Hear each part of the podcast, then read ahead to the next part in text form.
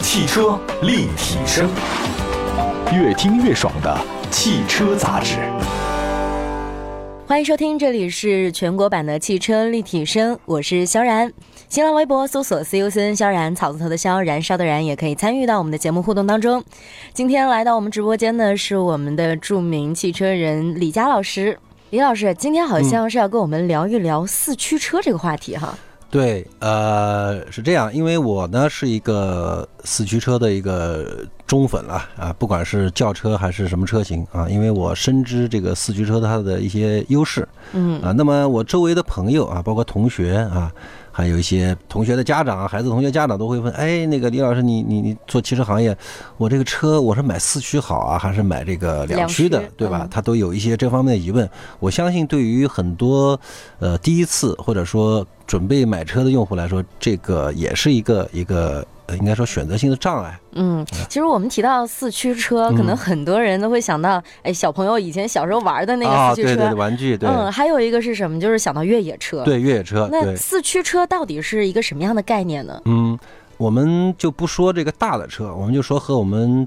呃生活和工作息息相关的，我们叫乘用车啊。嗯所谓乘用车呢，是以坐人为主的，兼顾带一点，比如说行李啊、一些小件物品的车辆啊，还是以运输人为主要功能的车型，叫乘用车。嗯，呃，说白了就是在我们呃各个城市的 4S 店看见就的经。常卖的那种。哎，对，对，这就是说它是有展厅的，进去它有各种车型摆在一块儿的。嗯那么在这些车型里面呢，呃，四驱车呢不仅仅是越野车或者是 SUV 才有，因为国内的话呢，慢慢的对这个四驱车呢也开始有一些了解了啊。嗯以前刚才您说的就是一开始一想到四驱就是儿童玩具。对，或者说是越野车啊哎嗯，不是的啊。那么啊，就是乘用车所有的车型都有四驱版本的啊哦，尤其是呃进口品牌啊，国外品牌，因为他们汽车发展的比较长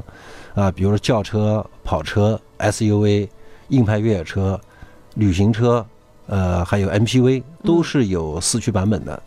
那么其实四驱的作用呢，就是我们车辆有四个轮子，对吧？除了嗯备胎，我们有四个轮子。那么大部分车型是前轮驱动啊，就是前轮是在主动转，后轮是被带着走的。呃，以这个经济型或者说中级车为主的这个就属于两驱。两驱，对，但是两驱又分前后驱。嗯那么还有一些豪华品牌的一些车型呢，啊，那么它会主打这个操控的，它是后驱啊，因为后驱它是后面来动力，啊，前轮只是转向，转向比较轻，啊嗯，它的操控性特别好，就是特别好玩儿啊啊，这是前驱和后驱统称这两个两驱车。车。对，那么另外一种呢，就是四轮驱动啊。四轮驱动的话呢，就是四个轮子都是转啊，都在转啊。但是这个四轮驱动里面又分各个门派啊，就啊太多了。，什么全时四驱、对，适时时四驱、驱、分时，四驱，对吧？嗯，呃，而且各个厂家都有自己的一些啊独特的叫法。对对对，就我们就不说了啊，因为嗯这个作为一个科普节目，就不说这些品牌了。呃，无论它这个四驱是用机械连方式连接，还是用呃耦合器的连接，甚至是一些电控的一些四驱啊，各种方式，对于我们消费者来说的话，我们只要了解最基本的嗯，啊，比如说全时四驱，就是按道理来说，就是所有时间都是对四对驱对，的。它叫 all time 或者是 full time，嗯，就是说这个车只要动起来，就那是么四个轮子在这动。四个轮子都转啊，但是这个里面呢，又这个全时四驱又分不同的驱动的比例，有的是横时的，就是说前轮后轮，不管是前四十后六十还是前五十后五十啊，它永远是这个驱动力的分配。嗯，还有一种呢是这种在这个中间进行调啊，这个四个轮子一直在转，但是每个轮子转的这个幅度不一样。哦，啊，这叫做全时四驱。还有一种呢，呃，叫做适时四驱啊，就是它有一组轮子是不转的啊，就嗯正常是不转的嗯啊。比如说它平常是前轮啊，或者是平常是后轮啊嗯，那么就是也是根据各家的技术不一样啊，它有一组轮子它肯定是不转的。一旦车辆出现湿滑啊，或比如或说者是陷进去了。对对对，或者爬坡的时候，哎，嗯他感觉到有一组车轮动力不够了啊，那那个轮子就一下子介入啊啊，它就就变成了一个四驱车了。相当于就是一个打辅助的，那对，两打个辅轮助的，子对，就嗯平时我是一个这个两驱车啊，嗯需要的时候，当然这个需要的时候呢是根据复着力的去判断，它自己是控制不了的嗯啊，这叫做适时四驱。呃，还有一种呢叫做叫做分时四驱，那么分时四驱就是很容易理解的，就是说它也是平常是两个轮子两个个轮转啊，大部分分时四驱大部分都是后驱啊，嗯不管是美国的还是日本的一些品牌的越野车，它它都是后轮啊后轮工作。然后呢，你需要四驱的时候，它是需要你人工去操作的。啊，要把车子停下来，手动去调节。呃，有手动调的，有不手动，所以说这里面门派特别 多啊。嗯，呃，比如说我开的那台车，它就是不需要停啊，它一百公里时速以下，它直接呃两驱推四驱。嗯那有的车呢是需要停下来，空档推四驱，对对对，嗯然后再走啊。有的车呢四驱是可以跑高速公路的，有的车呢是平时是后轮转，它挂到四驱的时候呢，它的四驱只能够在非铺装路面啊，哦我们所说的比如说泥巴路啊、砂石路啊，就不能在水泥路上面跑的。那么这时候的话呢，它前后轮子都工作。啊，但是这个时候它的这个驱动力是锁止的，就是它是不变的，因为它是通过，呃，不管是通过电控还是通过气压去控制那个泵啊，它是用机械方式锁止的，嗯呃，所以说呃，这个时候四轮驱动形成了，但是它在这个四轮驱动基础上，它会又有一种，比如说可以锁中央差速锁啊，或者说再推到一个低速四驱，嗯啊，低速四驱就是说，比如说你在一些山区、一些野外道路需要很慢的速度往上爬的时候，哦，呃，常规的那个四驱的转速啊，或者说扭矩不够用了，够使不上劲儿。对，它就会推入低速四驱，它就换到一组齿轮嗯啊，这个齿轮有点像咱们骑那个自行车的山地车嗯啊，嗯，山地车它前盘后盘都有个最大的那个圈，啊啊，，然后你挂到最大的圈的时候，你爬坡的时候就很使劲，但是它速度很慢。你看那个脚倒 半天才能往前走啊是是是，嗯它就用用用那种物理的原理啊，放大它的扭矩，可以往上爬啊。那么顶级的越呃四驱车呢，它会中央差速器、后差速器、前差速器都有一把锁哦啊。那么它三把锁全部锁止之后呢，就是理论上理论上来说的话，有三个车轮在打滑，那百分之百的动力都给到那个没一个有轮子没有打滑的，对，嗯所以说这种就比较强大的四驱车了，嗯，刚刚我们说了各种类型的四驱对车，对确实这个五花八门，对，分对门分别门类别，类，对，搞得非常的细致是啊的。，嗯但是我们平时日常生活当中，我们选车，作为消费者来说，我们应该怎么去选择四驱呢？嗯，呃，那么我们就首先说一下四驱和两驱的这个行驶的不同的这个原理，或者说它的一些呃这个优劣的地方啊。嗯那么四驱车首先在常规道路，在市区，呃，即便是在下雨的时候，它的优势呢没有多大的功能啊。嗯那么可能是在高速公路上面的时候，高速行驶的时候，它会更稳定一些嗯啊。因为我们现在的无论是前驱车和后驱车，厂家的这种电子辅助系统也是非常先齐进的，全的，对啊它也不会，呃，不会很容易就造成这种失失控啊啊，它也会也会保护的很好。那么在常规的道路啊，高速公路上面也也也没有这种优势啊。那么一旦在非铺装道路，比如说你到去野野外郊游啊，嗯或者说我们在也是在城市里面，但是我遇到下雪，嗯积天气雪的对对那对种那这时候四驱的优势就一下子就展现展出现来了。了。其实对于我来说，它可能是一种四驱是一种装备。嗯啊，就是相当于你去户外的时候，呃，你不能背着一个休闲包，对吧？你肯定对要背着一个户外功能的这种包啊，它上面的每个扣子呀、每个环，它都是有力度的、有强度的啊。对于装备控来说呢，它是喜欢有这种装备的。也四就驱车更多相当于一种装备，也就是说，日常生活当中，其实这个用途不是非常的突出啊、呃，不是特别需要。嗯但是在一些这个突发情况之下，可对能它就非对常重要了。就是说，它该出手的时候就出手啊，啊一，出一出手的时候你就能够感受到嗯啊。打个比方说，咱俩都住一个小区，嗯啊，你开这个四驱车，我开个两驱，然后今天呢，我们从小区地库往上走，哎，这个靠近地库出口的地方呢，积了好多雪嗯啊，因为车辆前方车辆的碾压呢就已经结冰了。那么可能我走到一半，我走到坡顶的时候我就上不去了，因为我比如说我是后轮驱动，我前轮搭在上面啊，啊，我就使不使上不上劲。劲儿对嗯啊，即便是我前轮驱动，我前轮在雪上之后呢打滑，嗯啊，后轮也也也使不上对对劲儿。啊。但是呢，你在旁边呢，哎，你就轻松的就非常 缓轻缓的松油过去门了啊就上去了啊，嗯就是我说的，这是一个在市区的中间的一个现象。那么如果说你在野外的时候，就比如说我们说 SUV 有两驱有四驱的，对吧对？对从车身外观、内饰都一样，车标都一样，是只对吧？只不过我的这个四驱车型会多一个，比如说 AWD 啊或者 4WD 的一些缩写啊。证明我的身份。嗯那么，如果到野外的时候啊，一旦爬坡或者是在泥泞路，呃，或者说在一些非常崎岖的一些自然地形中间行走的时候啊，那么两轮驱动就足不够用了啊，就就可能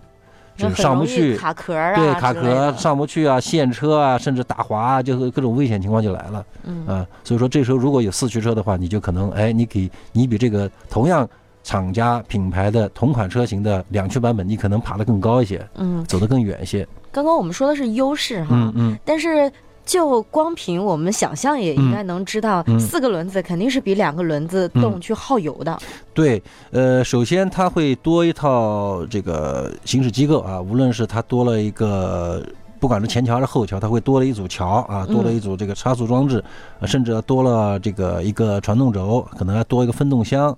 呃，那么包括后期保养的时候，你可能对这个分动箱你还要，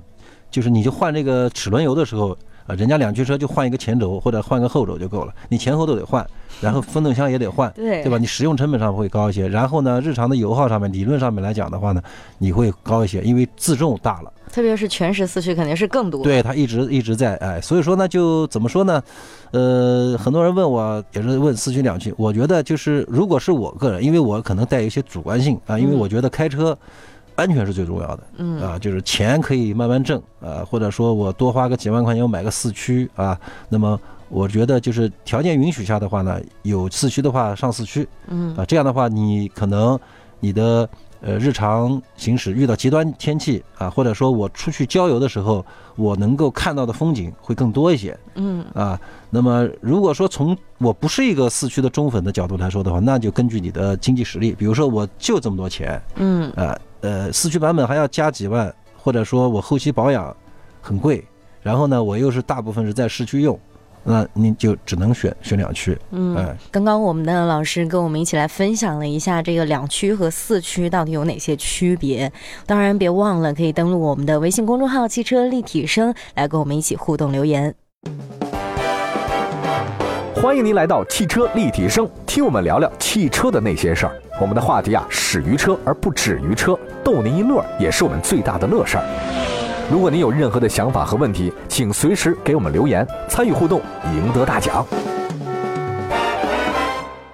欢迎回来，这里是汽车立体声，我是肖然。对于我来说啊，嗯比如说像我这样，基本上都在城市道路上嗯面的，但是开车的时候又会有一点小担心的嗯女生来说，嗯女驾驶员来说对，我觉得我可能还是会选择。如果老师跟我说你可以选四驱，也可以选两驱，我会选择四驱，对对因为心理上面是一个安慰。对对对嗯，它给给予你的这种呃保障也会更好一些啊，嗯尤其是像下雪啊，一些湿滑路面啊，嗯尤其是即便是在雨天啊，你在我刚才说的在城市，在这个高速公路上面啊，四驱的优势不是太明显，但是如果说你比如说到一些比如广东啊、湖南呀、啊、安徽地区的一些风景区、盘山公路，嗯它的路面也是有点坎坷的那种。呃对，就是即便是很平整的盘山公路，就是柏油路。嗯很平，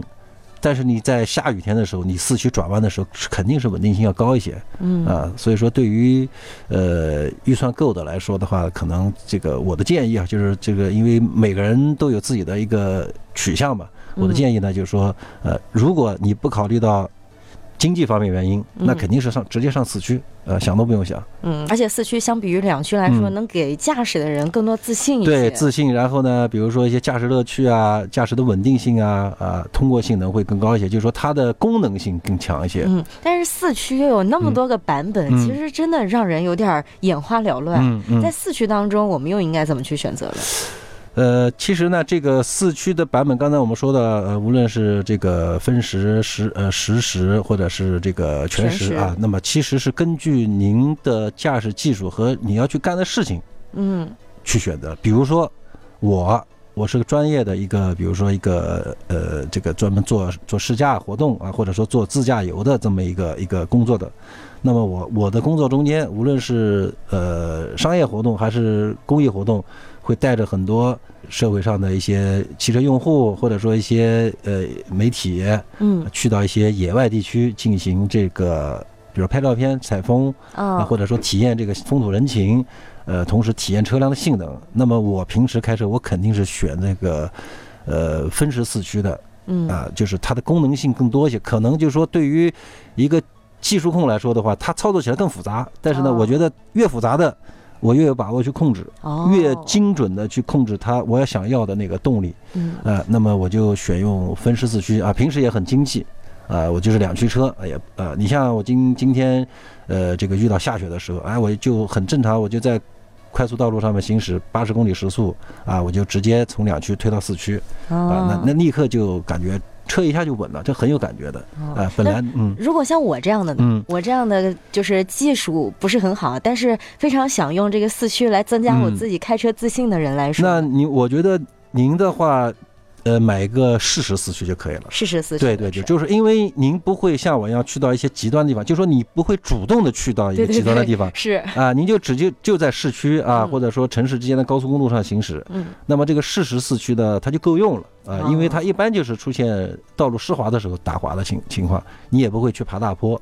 哎，所以说你不需要去操作那么复杂的前后驱动，呃，分配啊，包括这个什么低速四驱的使用啊我。可能也不太知道该什么时候高速，什么时候低速。对对对，啊这个就是说对于你来说呢，这些功能对于你的生活来说没有什么必须性啊，嗯比如说我必须。呃，需要是了，它跟我不一样，我这个职业它需要我去掌握这些技能，嗯啊。那么如果说，比如说你预算够，那你直接就买个全时四驱嗯啊，因为它时刻都在保护着你， 时刻都在保护着你。那老师有没有一些什么就是比较经济实惠、价格也不是非常高的四驱的这种 SUV 也好，嗯或者是越野也好，能给我们来推荐一下？呃，说到品牌这块的话呢，其实我觉得，呃，现在有很多这种软件啊，嗯软件的软件的话呢，它可以设定你选择的这 个价位，价位嗯，呃，你的是合资还是国产还是自主，嗯呃，然后你们选 SUV 还是选择这个轿车，嗯而且这个轿车里面和 SUV 里面会分小型、紧凑型、中型、中大型啊，啊、全尺寸非常细致。啊、对对对。然后呢，你把你这个填完之后，然后你再填个价位， 就是说你、啊我我觉得我在十到二十万之内，咵它就全部出来了。哎，那它那个，比如说啊，嗯它跳出来的车，我怎么去看它到底是四驱的还是不是四驱的？啊，它选项里面会有一些的，就是它选项里面会选发动机是是是是是什么哦的，需要涡轮的发动机，变速箱是需要手动的还是自动的，还是手自一体的，然后驱动方式是选择四驱的还是它这个哦至少能够从四驱上面选项中间把所有有四驱版本的品牌全部给罗列出来。然后最后自己再筛选一下，对比一下。基本呃上，我就觉明得这个白重要。对于您女生来说的话，还有一个就是你这个车是不是自己喜欢 的，它的它看的长颜长值相，对对对，这个很重要。就是说，嗯呃，这个车四驱功能特别强大，但是这个车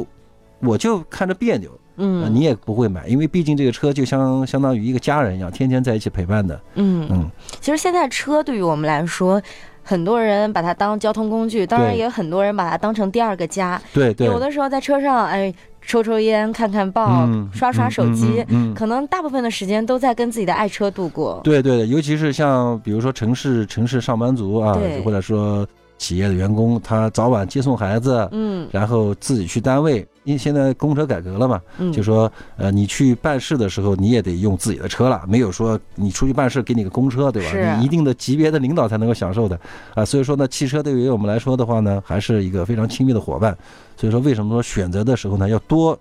选选啊，嗯不着急啊，得因多为了解。对，因为一旦着急买了车之后，你这个车你不喜欢，你也没法退，你嗯只能走到二手车市场，那就损失就大了。嗯哎，，多多想想，嗯。有的人说说选车现在越来越像选男女朋友一样，呃，有点这种感觉，又要看他的外表，又要看他的内在，还要看它的这个价格。哎，是不啊对是经济适用型对的？对，反正各种各样的这个说法吧，嗯，啊都是能代表这个车呀，对于我们日常生活来说越来越重要。是的，是的，啊也是希望大家在选车的时候更加的慎重一些。嗯今天老师就给我们分享了关于两驱和四驱的一些区别，嗯包括我们该怎么去选择四驱的车。嗯，